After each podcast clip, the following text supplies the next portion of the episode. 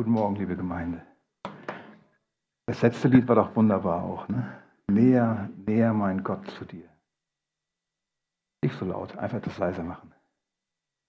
Ich bin Gott so dankbar, dass er mich wieder gesund gemacht hat mit, nach meiner Nasenoperation, dass ich jetzt wieder vor euch stehen kann. Danke für alle Gebete auch nochmal. Und ähm, jetzt wollen wir heute weitermachen mit der Predigtreihe im zweiten Buch Mose. Und ich hoffe, ihr habt eure Bibeln dabei. Aber heute ist es gut, wenn ihr auch wieder reinschaut in die Bibel. Ich habe keine Slides vorbereitet. Ihr müsst also mit zuhören und ähm, vielleicht mit reingucken und mal mitlesen. Und wir stehen heute vor dem Baubeginn der Stiftshütte. Vielleicht kurz zuvor als Einleitung, damit ihr wisst, wo ihr seid. Gott hatte ja sein Volk aus Ägypten, aus der Sklaverei befreit. Aber es geht Gott bei der Befreiung von der Sklaverei des Satans nicht nur darum, dass wir befreit sind, sondern, wie wir hier sehr intensiv lesen, möchte Gott bei seinem Volk wohnen. Man könnte sagen, er möchte wieder bei seinem Volk wohnen, inmitten seines Volkes. So wie er zu Anfang Adam und Eva geschaffen hatte, das historische erste Menschenpaar, und sie mit Gott wandelten im Garten Eden, ein Ausdruck inniger Gemeinschaft und des Zusammenseins. Gott möchte nicht nur Bekehrung der durch Sünde und Rebellion verlorenen Sünder erlebe ich auch oft, dass Leute sagen, ich will mich jetzt bekehren. Dann bekehren sie sich, aber dann sieht man hinterher nur noch eine Staubwolke von ihnen.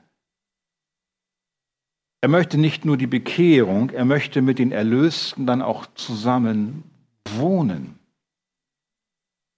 Er möchte nicht nur deine Bekehrung, er will mit dir zusammen wohnen, er will mit dir leben.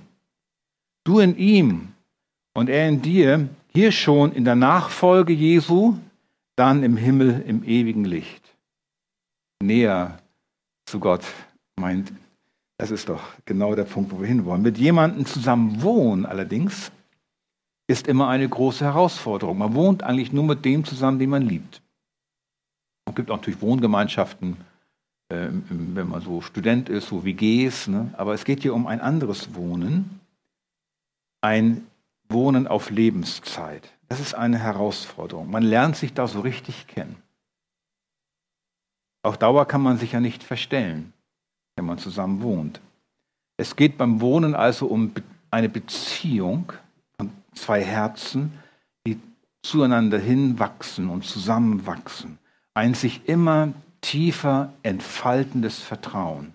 Das geht auch nur, wenn man zusammen wohnt. Wenn man getrennt wohnt, geht das nicht. Das ist das biblische Prinzip. Und Gott möchte wohnen bei seinem Volk. Verbindlich, wie bei einem verheirateten Ehepaar. Wenn man geheiratet hat, dann will man zusammenziehen und will zusammen wohnen und wohnt auch zusammen. Es soll und kann keine Geheimnisse mehr geben, das ist das eine, aber man erkennt sich auch als Sünder an, der durch die gleiche Gnade gerettet ist. Äußerste Stufe des Vertrauens, man wohnt zusammen. Deswegen ist Jesus auch der Bräutigam und die Gemeinde die Braut. Jesus erkauft sich durch sein Opfer seine ewige Braut. Und beim Hochzeitsmahl des Lammes, das sind diese Begriffe, findet die Heirat statt und die Braut wohnt dann ewig, wohnt dann ewig bei Jesus. Unser Gott ist ein Beziehungsgott. Er ist kein kalter, toter, ferner Gott, mit dem man nicht in Beziehung treten kann, wie sonst in allen anderen Religionen zusammen wohnen, zusammen wandeln, miteinander reden. Das ist ein Wesenszug unseres Gottes. Das ist Glückseligkeit für unsere Seele. Ewige Erfüllung unserer Sehnsucht, eine Einheit zu erreichen, die nur in Gott möglich ist. In menschlichen Beziehungen wird das angedeutet, bis hin zur Ehe und auch zur Sexualität. Aber die Erfüllung die tiefste Erfüllung aller Einheitssehnsucht als vollkommenen Wohnen Wollens findet sich nur bei Gott. Nur bei Gott ist unsere Seele zu Hause. Und die Stiftshütte ist ein Symbol dafür, wie Gott unter seinem Volk wohnen will. Und das ist der Plan, den Gott jetzt hier dabei ist auszuführen. Gott führte also sein Volk zum Berge Sinai aus der Befreiung und er offenbarte dort sein Wesen und seine Heiligkeit durch die zehn Gebote und die Anweisungen seiner guten Rechtsbestimmungen. Dann ging Mose auf den Berg, er erhielt die zwei steinernen Tafeln und genaue Anweisungen zum Bau dieser besagten Stiftshütte. Und die Anweisungen begannen mit dem Bau der Bundeslade, mit, den, mit der Beschreibung dessen, wie sie, gebaut, wie sie sein soll. Wir wissen aber, was dann geschah. In der Zwischenzeit dieser 40 Tage machte sich das Volk ein goldenes Kalb und nahm dieses als Repräsentation Gottes, eine Gräuelsünde, eine Götzensünde. Nun kann man sich fragen, ja, ist jetzt Gottes Plan gescheitert? Hat es das Volk ihm einen Strich durch die Rechnung gemacht?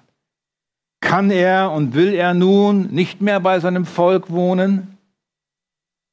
Man könnte es denken, denn Gott hält auch Gericht. Erstmal tötet Mose 3000 Verschwörer mit Hilfe der Leviten und Gott lässt ein weiteres, Gericht, ein weiteres Gericht kommen, eine Heimsuchung. Und wenn Gott Mose nicht eingetreten wäre vor Gott, wäre das Volk wohl völlig vernichtet worden. Aber es kam nicht dazu, denn das Volk tat Buße, riss sich den Schmuck ab, Kapitel 33, und bekam, wie wir letzten Sonntag gehört haben, willige Herzen durch eine echte Buße. Mose kam dann mit einem leuchtenden Gesicht vom Berg. Und in 2. Mose 34, Vers 32 heißt es dann, danach traten alle Kinder Israels näher zu ihm. Und er gebot ihnen alles, was der Herr zu ihm geredet hatte auf dem Berg Sinai. Damit wurden alle Anweisungen wiederholt. Den Gebote, Bau der Stiftshütte, die Rechtsbestimmungen vor allem Bau der Stiftshütte. Denn die Stiftshütte war zentral. Sie repräsentiert nach dem Sündenfall den ersten großen Schritt. Gott setzt seinen Plan in die Tat um. Er will unter seinem Volk wohnen.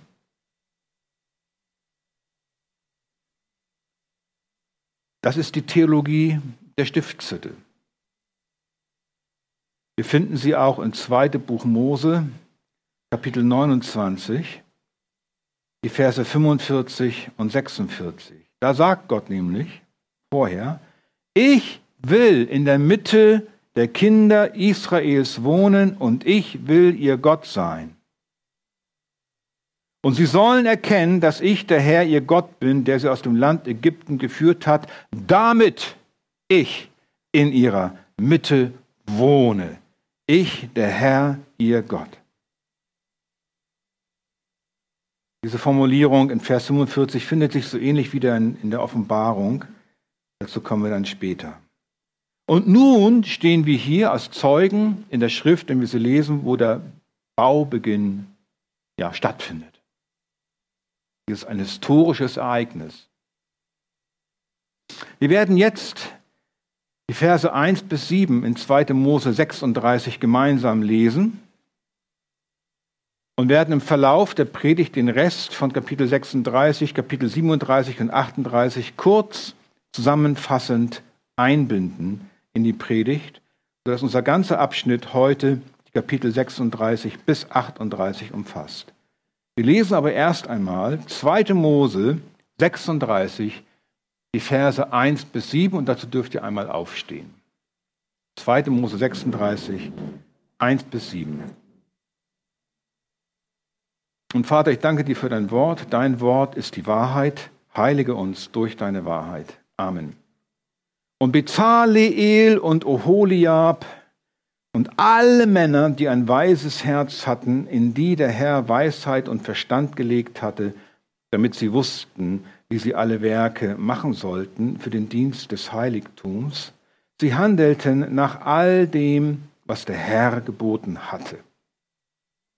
Und Mose rief Bezaleel und Oholiab und alle Männer, die ein weises Herz hatten, denen der Herr Weisheit ins Herz gelegt hatte, auch alle, die ihr Herz dazu trieb, dass sie herzukamen, um an dem Werk zu arbeiten. Und sie empfingen von Mose alle freiwilligen Gaben, welche die Kinder Israels zu dem Werk des Dienstes am Heiligtum gebracht hatten, damit es ausgeführt werde. Und sie brachten immer noch jeden Morgen ihre freiwilligen Gaben. Da kamen alle weisen Männer, die an allem Werk des Heiligtums arbeiteten, jeder von seiner Arbeit, die sie machten, und sie redeten mit Mose und sprachen, das Volk bringt zu viel, mehr als zu dem Werk dieses Dienstes notwendig ist, das der Herr auszuführen geboten hat.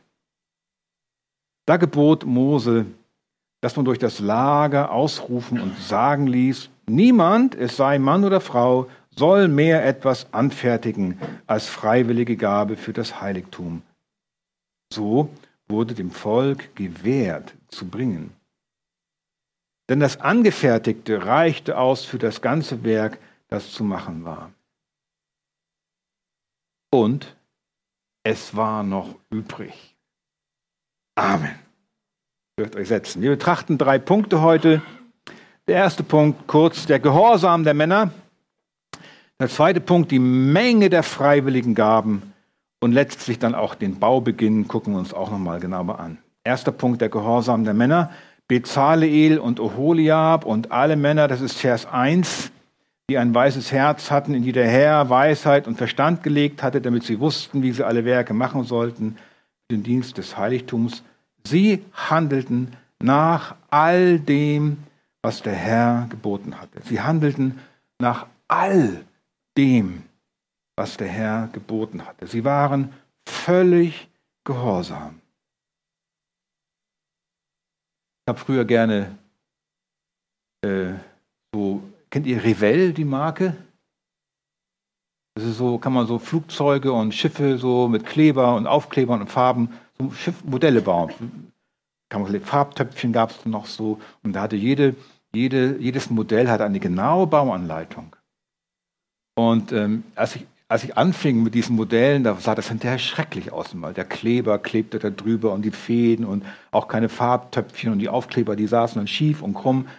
Und als ich älter wurde, dann gelang es mir dann richtig immer genauer zu werden, mit den, die, die Anleitung, die Bauanleitung genau zu befolgen, mit welcher Farbe, wo. Und dann sah das auch sehr schön aus, das Modell. Genauso ist es hier. Sie handelten nach all dem, was der Herr geboten hatte. Sie waren völlig gehorsam. Sie handelten nicht nach eigenen Vorgaben oder eigenen Ideen. Auch der Flügel kommt hierhin und der Propeller dahin. Es waren nicht ihre eigenen Ideen, die sie verwirklichten, sondern Gottes Vorgaben. Und nicht nur Bezaleel und Oholiab, sondern alle Männer. Nicht alle Männer des Volkes, sondern alle Männer, die ein weises Herz hatten. Nicht jeder hatte die vielleicht auch körperliche und geistige Fähigkeit mitzumachen. Sie hatten ja auch einen Verstand. Mit Weisheit und Verstand. Weisheit allein reicht da nicht, du musst auch Verstand haben. Und das ist dann eine kleine Auslese. Aber diese Männer wurden von Gott berufen, das zu tun. Das ist die Qualifikation für die Bauleiter, ein weises Herz und Verstand. Übrigens interessant, Bezaleel heißt übersetzt im Schatten oder auch Schutz Gottes und Oholiab heißt übersetzt Gott ist Zelt. Das passt natürlich. Unglaublich. Ne? Um ein Zelt zu bauen, nimmt Gott einen Mann, der heißt Gott ist Zelt. Das finde ich wieder ein Knaller. Sie hatten die Führung, die beiden, sie hatten die Leitung. Denn von ihnen heißt es in 2. Mose 35, 34, auch hat er ihm, Gott, dem Bezaleel ins Herz gegeben, dass er andere unterweisen kann, ihm und Oholiab. Also die beiden, die hatten die Leitung und die Führung, die hatten die Gabe und Fertigkeit, andere zu unterweisen.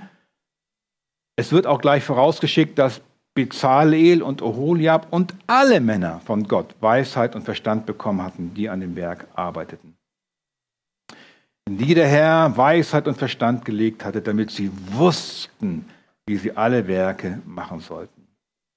Die weisen Männer handelten unter Bezalees und Oholiabs Aufsicht, waren aber von Gott selbst ausgerüstet, damit sie wussten, wie sie alle Werke machen sollten. Das heißt, sie hatten auch ein Herz bekommen, das sich daran erfreute, die Dinge so gut zu machen, wie es ging, um etwas zu bauen, was der Herrlichkeit Gottes entsprach.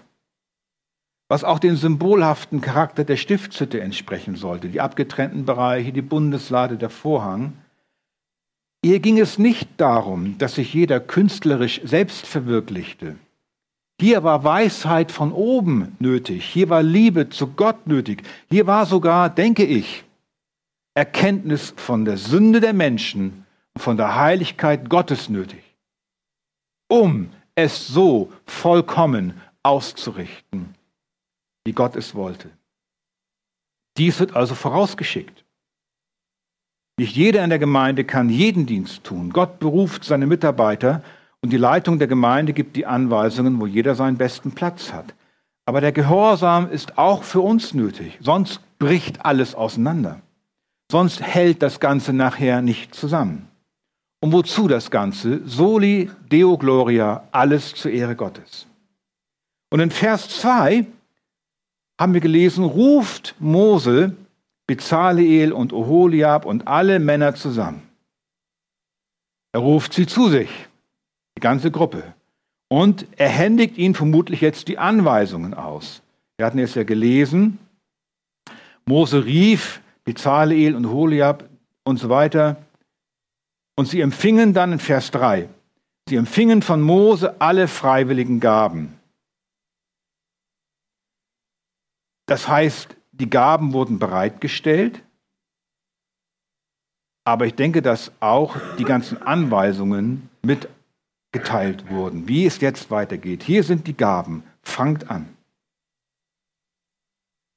Auch hier sehen wir Folgendes. Gottes Handeln hat die Befreiung seines Volkes und ihre Erlösung aus der Knechtschaft gesichert. Das Handeln des Volkes sichert jetzt, dass Gott unter ihnen wohnen kann. Es ist einerseits Gottes Souveränität, die alles bestimmt, die sie befreit hat. Das konnten sie selbst nicht tun. Und gleichzeitig ist es ihre Verantwortung, jetzt die Wohnung zu bauen, damit Gott unter ihnen wohnen kann. Da sehen wir auch wieder die Souveränität Gottes und die Verantwortung derer, die dann arbeiten. Es gehört zusammen. Ja, Gott hätte natürlich auch so machen können. Ich sende 50 Engel, vielleicht auch nur ein, und er baut für mich die Stiftshütte. Nein, das Volk selbst sollte es bauen, damit ihr Herz daran beteiligt ist. Das ist ihre Verantwortung. Und ausgehend, Ausgangspunkt ist die echte Buße und Umkehr des Volkes gewesen. Der zweite Punkt, die Menge der freiwilligen Gaben. In Vers 3 heißt es jetzt auch dann, sie brachten immer noch jeden Morgen ihre freiwilligen Gaben. Das ist wie so ein Füllhorn. Das Volk brachte immer mehr, immer, hört nicht auf. Sie stellten die Stoffe her, sie machten das Gold, die ganzen Sachen, Bretter und alles, was dazu gehört. Sie brachten immer mehr um dem Bau noch mehr Substanz zu geben. Sie hörten einfach nicht auf, Grundmaterialien herzustellen oder zur Verfügung zu stellen. Es gibt Gemeinden, und das ist auch eine gute Sache, die machen sogenannte Gabentage. Wir machen jetzt einen Gabentag. Es gibt vielleicht ein Loch in der Finanzierung äh, der Miete, der Pastorengehälter, vielleicht sogar ein Loch im Dach. Und es fehlt Geld und man macht einen besonderen Gabentag, um das wieder herzustellen, dass der Schaden weg ist oder man die Lücke füllen kann. Das ist auch okay, da ist nichts Verwerfliches daran. Aber hier in unserem Text ist es anders. Sie geben nicht nur einmal, sie geben täglich, jeden Morgen die Fülle, damit der Bau wächst, größer wird, schöner wird. Das Volk selbst hatte ja keine Baupläne bekommen. Ihnen wurde nur gesagt, stellt her. Und ihnen wurde auch nicht gesagt, wie viel exakt jeder geben soll. Sie gaben einfach. Sie wollten. Sie waren von Freude erfüllt, denke ich. Das ist ein bisschen so wie in der Apostelgeschichte. Apostelgeschichte 4, Vers 34 und 35. Die, welche Besitzer von Äckern oder Häusern waren, verkauften sie und brachten den Erlös des Verkauften und legten ihn den Aposteln zu Füßen, und man teilte jedem so aus, wie jemand bedürftig war. Das ist das Prinzip. Das veränderte, verwandelte Herz gibt gerne. Hier zum Bau der Stiftshütte, jetzt zum Bau des lebendigen Tempels der Gemeinde. Das haben die Christen gar nicht überlegt. Das hat der Heilige Geist ihnen voller Freude ins Herz gelegt. Und sie legten ihn den Aposteln zu Füßen. Sie gaben es den Bauleitern und Mose. Sie waren ganz sicher fröhliche Geber geworden, wie in 2. Korinther 9, Vers 7. Jeder, wie er es sich im Herzen vornimmt, nicht widerwillig oder gezwungen, denn einen fröhlichen Geber hat Gott lieb. Und ich denke, dass hier äh, bei der Stiftshütte das Volk, das die Gaben herstellte, dass sie das nicht taten, um ein Loch zu stopfen. Wenn wir geben, ich denke, es ist bei uns so, dann tun wir das nicht, um Löcher zu stopfen, damit der Betrieb mal gerade eben so weitergehen kann. Nein, wenn wir geben, dann wollen wir, dass das Werk vorangetrieben wird, dass es wächst, dass es schöner wird, herrlicher wird, damit noch mehr Menschen die Herrlichkeit des Evangeliums erfahren können, gerettet werden, in ihrer Nachfolge betreut und versorgt werden können. Versteht, was ich meine?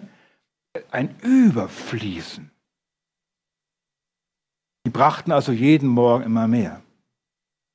Was mögen Morgende gewesen sein, wenn sich vor der Gemeindetür eine Schlange von Gläubigen gebildet hat, Hunderte, vielleicht sogar Tausende. Das war ja, war ja eine große Gruppe. Das kam nicht nur zwei, drei Leute an. Ja, wohin nur damit? Das gab ein Problem. Schönes Problem. Wir ahnen es schon. Es ist ein Bild von der überfließenden Liebe Gottes ausgegossen in die Herzen der Gläubigen, die sie auch selbst überfließen lässt in ihrem Geben. Und dann geht es so weit, dass jetzt in Vers 4 bis 5, Kapitel 36, Folgendes passiert. Da kamen alle weisen Männer, die an allem Werk des Heiligtums arbeiteten, jeder von seiner Arbeit, die sie machten, und sie redeten mit Mose und sprachen, das Volk bringt zu viel, mehr als zum Werk dieses Dienstes notwendig, das der Herr auszuführen geboten hat. Ich denke, die Weisheit dieser Männer wird auch daran sichtbar, dass sie nicht selbst jetzt irgendwelche Aktionen unternehmen, sondern die gehen zu Mose fragen ihn, was sollen wir tun? Sie selbst wehren dem Volk nicht, aber sie erkennen, das ist zu viel. Wir wissen nicht wohin. Das führt vielleicht auch zu Verdruss, wenn wir sie einfach zurückschicken oder die Sachen ablegen und nicht mehr benutzen. Sie entscheiden es nicht selbst. Sie gehen zu Mose. Ja, wie schon gesagt, das ist ein Problem, das wir gerne hätten. Mehr Mitarbeiter, als wir brauchen. Das wäre was. Wenn wir sagen müssten, oh, du willst auch mitarbeiten? Nein, tut leid, wir haben schon 20 Mitarbeiter für die Kinderarbeit. Nein, wir haben schon 15 für die Küche und 10 für die Teenager und 20 für die Band und 15 für die. Ja, du, toll. Aber immer mehr kommen und melden sich an. Ich will auch, ich will auch. Das wäre ein tolles Problem. Ja, aber, aber ihr seht, worum es geht. Mose reagiert. Und er gebietet in Vers 6, dass man durch das Lager ausrufen und sagen lässt, niemand soll mehr etwas anfertigen. So wurde dem Volk gewährt zu bringen. Mose gibt das Gebot aus. So tritt Ruhe ein. Tritt auf Frieden ein. Keiner ist jetzt auf dem, dem auf den Schlips tritt, auf die Füße tritt. Vielleicht gab es auch den einen oder anderen Seufzer der Erleichterung. Vielleicht auch nicht. Vielleicht auch ein, wie schade, ich hätte gerne noch dieses oder jenes dazugesteuert, dabei gesteuert. Jedenfalls lesen wir dann folgende Worte in Vers 7. Das Angefertigte reichte aus für das ganze Werk, das zu machen war. Und es war noch übrig. Damit wollen wir uns beschäftigen. Das, was angefertigt worden war, reichte aus, aber dann heißt es, und es war noch übrig. Sie brachten und es blieb übrig. Diese Formulierung, dass etwas übrig bleibt, sagt euch das was? Wenn ihr eure Bibeln anschaut, in den meisten Bibeln ist neben dieser Textstelle so ein kleiner Querverweis zur Speisung der 5000. wie hängt das bloß zusammen? Also das ist ja kein Zufall, diese Formulierung. Matthäus 14, 16 heißt es, da sagt Jesus zu seinen Jüngern, als die 5000, das waren ja 10.000 vor ihnen saßen, gebt ihr ihnen zu essen. Verweist sie auf ihre Verantwortung. Die Jünger hatten nicht viel. Sie hatten nur fünf Brote und zwei Fische. Und Jesus vermehrt dann wundersam dieses wenige. Und am Ende, nachdem alle gegessen hatten, heißt es, Matthäus 14, 20, und sie aßen alle und wurden satt und sie hoben auf, was an Brocken übrig blieb. Zwölf Körbe voll. Das gleiche bei Markus und bei Johannes im Evangelium.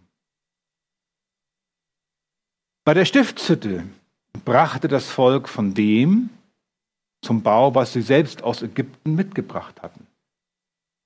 Und es stellte daraus mehr als genug her für den Bau der Stiftshütte. Aber all die Sachen waren nicht von ihnen. Die hatten sie mitgebracht. Die Ägypter selbst hatten es ihnen gegeben nach dem Wort Gottes. Gold und Stoffe.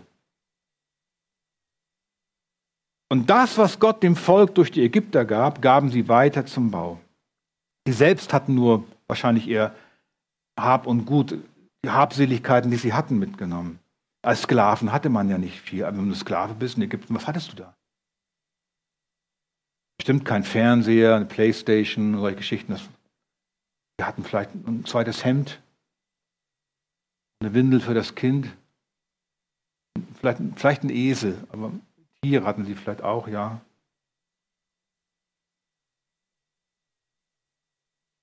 Doch durch Gottes Eingreifen hatten sie nun durch die Ägypter mehr als genug.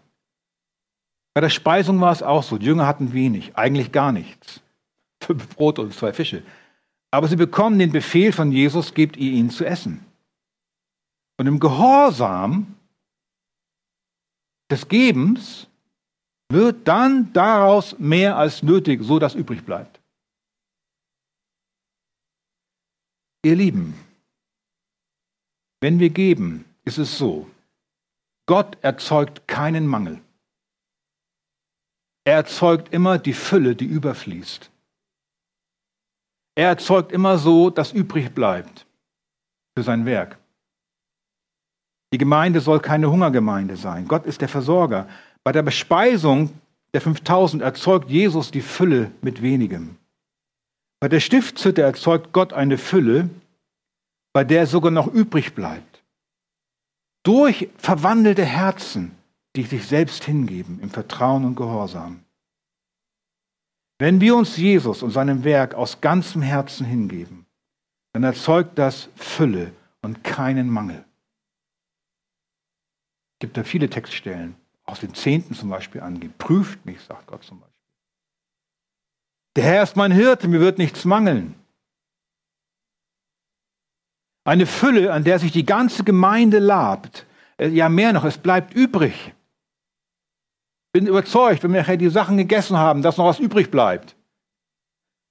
Und ihr nehmt mit nach Hause, habt noch genug für morgen. So ist das, wenn die Gemeinde zusammenkommt. Wenn wir aus Freude geben, dann kann es sein, dass daraus etwas wird, wo noch übrig bleibt. Wir haben einen Gott der Fülle und er bewegt willige Herzen, die Fülle erzeugen, die von Gott kommt. Eine Fülle, wo überreich übrig bleibt. Was für ein wunderbarer Gott. Wer weiß, wozu das übriggebliebene dient. Auch hier in dem Fall. Vielleicht reicht es aus, wenn übrig bleibt, auch in der Gemeinde eine neue Gemeinde zu gründen. Wer weiß. Deswegen ist keine Gabe verloren. Der dritte Punkt, der Baubeginn. Ab 2. Mose 36, Kapitel 8, äh 36, Vers 8 bis Ende Kapitel 38 sehen wir nun, wenn ihr in eure Bibel schaut und so durchblättert, grob, wie die Stiftshütte gebaut wird. Da wird eine Liste aufgeführt, wie es losgeht. Wenn wir zum Vergleich 2. Mose, Kapitel 25 bis Kapitel 31 hinzuziehen, dann seht ihr, dass da auch eine Liste ist. Das ist die erste Liste der Zusammenstellung dessen, was Gott für die Stiftshütte vorsieht, was er Mose mitgibt. Die Bestimmung des Baus der Stiftshütte. Aber Gott fängt bei seiner Liste mit der Bundeslade an. Und dann mit dem, mit dem Schaubrottisch und den Leuchter, diese wichtigen Dinge, die im Heiligtum stehen. Und dann kommt das Zelt zum Schluss. Unsere Liste hier beginnt aber nicht mit dem Inneren, sondern mit dem Äußeren. Das allererste, was gebaut wird, ist nämlich jetzt das Zelt. Es ist natürlich klar. Du baust nicht erst die Bundeslade und stellst sie auf den Boden und baust dann irgendwann ganz zum Schluss das Zelt drumherum. Du stellst nicht erst den Kühlschrank auf den Boden, baust dann ein Haus drumherum. Gott gab die erste Liste nach der geistlichen Wichtigkeit. Deshalb haben wir es hier nicht mit einer simplen Wiederholung der Anweisung Gottes zu tun, sondern mit, einem, mit einer handwerklichen systematisch neu arrangierten Anordnung. Das ist so, wie die Handwerker vorgehen. Gott ist souverän. Er sagt, das ist das Wichtigste, darauf kommt es an, aber ihr habt jetzt, ihr müsst das natürlich so, ihr müsst das so machen, wie es handwerklich am sinnvollsten ist. Das ist wieder die Verantwortung der Menschen. Die haben sich bestimmt hingesetzt und wie machen wir das jetzt? Wie fangen wir an? Ja, wir fangen mit dem Zelt an, ist doch ganz klar. Parallel wird vielleicht die Bundeslade gleich gebaut, aber es wird nicht gleich hingestellt. Das Zelt ist das Erste. So wie Handwerker sich eben Gedanken machen, wenn sie Baupläne bekommen, wie sie es jetzt beginnen sollen. Gott gibt die Anweisungen, wie es auszusehen hat, aber es ist unsere Verantwortung, es umzusetzen. Was lernen wir daraus? Das stellt uns nämlich vor folgende wichtige Frage. Wenn wir das Wort Gottes lesen, wenn du das Wort Gottes liest, wenn du das Evangelium liest, wenn du dich mit dem Wort beschäftigst, und du kommst zu einer Textstelle, wo es ganz klar drin steht, wie du leben sollst als Christ. Dann ist die Frage, wie mache ich das in meinem Leben? Gott gibt die Anweisung, wie setze ich das um? Steht ihr? Das ist die Frage. Und Gott hat jetzt keine Liste von genauen punktuellen Anweisungen, wie du das mikroskopisch in deinem Leben umsetzt, sondern du bist selbst verantwortlich für die Umsetzung des Evangeliums in deinem Leben. Gottes Gebot ist ganz klar, liebt einander zum Beispiel. Erster Johannesbrief, liebt einander. Ja, wie mache ich das denn? Wie liebe ich meine Geschwister? Wie setze ich das um? Das nennt man christliche Ethik. Das Gehörte und im Herzen Verstandene im Leben umsetzen. Dazu brauchen wir Gebet, Predigt, Gespräche unter den Geschwistern, im Hauskreis und privat. Drüber nachsinnen über das Wort. Wohl dem, der über Gottes Wort nachsinnt, Tag und Nacht. Herr, hilf mir. Ich will mehr lieben. Was kann ich tun, um zu lieben, um zu geben? Versteht ihr, was ich meine?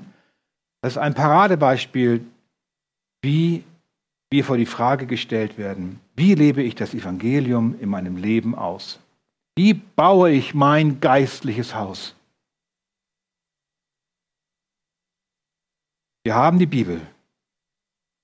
Gott sagt uns, was wir tun sollen. Aber die Umsetzung im Alltag, da habe ich die Verantwortung. Doch zurück zu der neuen Bauauflistung. Warum so viel Platz für eine erneute Beschreibung, auch wenn die Reihenfolge etwas anders ist? Wir hatten die erste Beschreibung, die Gott selbst gegeben hatte, die mit der Bundeslade anfing, jetzt eine zweite Beschreibung mit der etwas geänderten Reihenfolge, nämlich wie gebaut werden soll, wie es umgesetzt werden soll. Ich denke grundsätzlich, die Botschaft dahinter ist, Gott ändert sich nicht. In 4. Mose 23, 19 legt Gott dem Propheten Biliam, das war ja so ein, sagen, böser Prophet, folgende Worte in den Mund. 4. Mose 23, 19. Gott ist nicht ein Mensch, dass er lüge, noch ein Menschenkind, das ihn etwas gereuen würde. Was hat er gesagt? Sollte er es nicht tun? Was er geredet hat, sollte er es nicht ausführen? Wenn Gott etwas sagt, dann führt er es auch aus. Nichts rechtfertigt unsere Sünde. Aber selbst die größte Rebellion bringt Gott von seinem Vorhaben nicht ab. Niemand kann ihm einen Strich durch die Rechnung machen, auch wir nicht mit unserer Sünde. Und sein Vorhaben ist, dass er bei seinem Volk wohnen will. Ein Ausleger namens Alec Motyr sagt dazu Folgendes.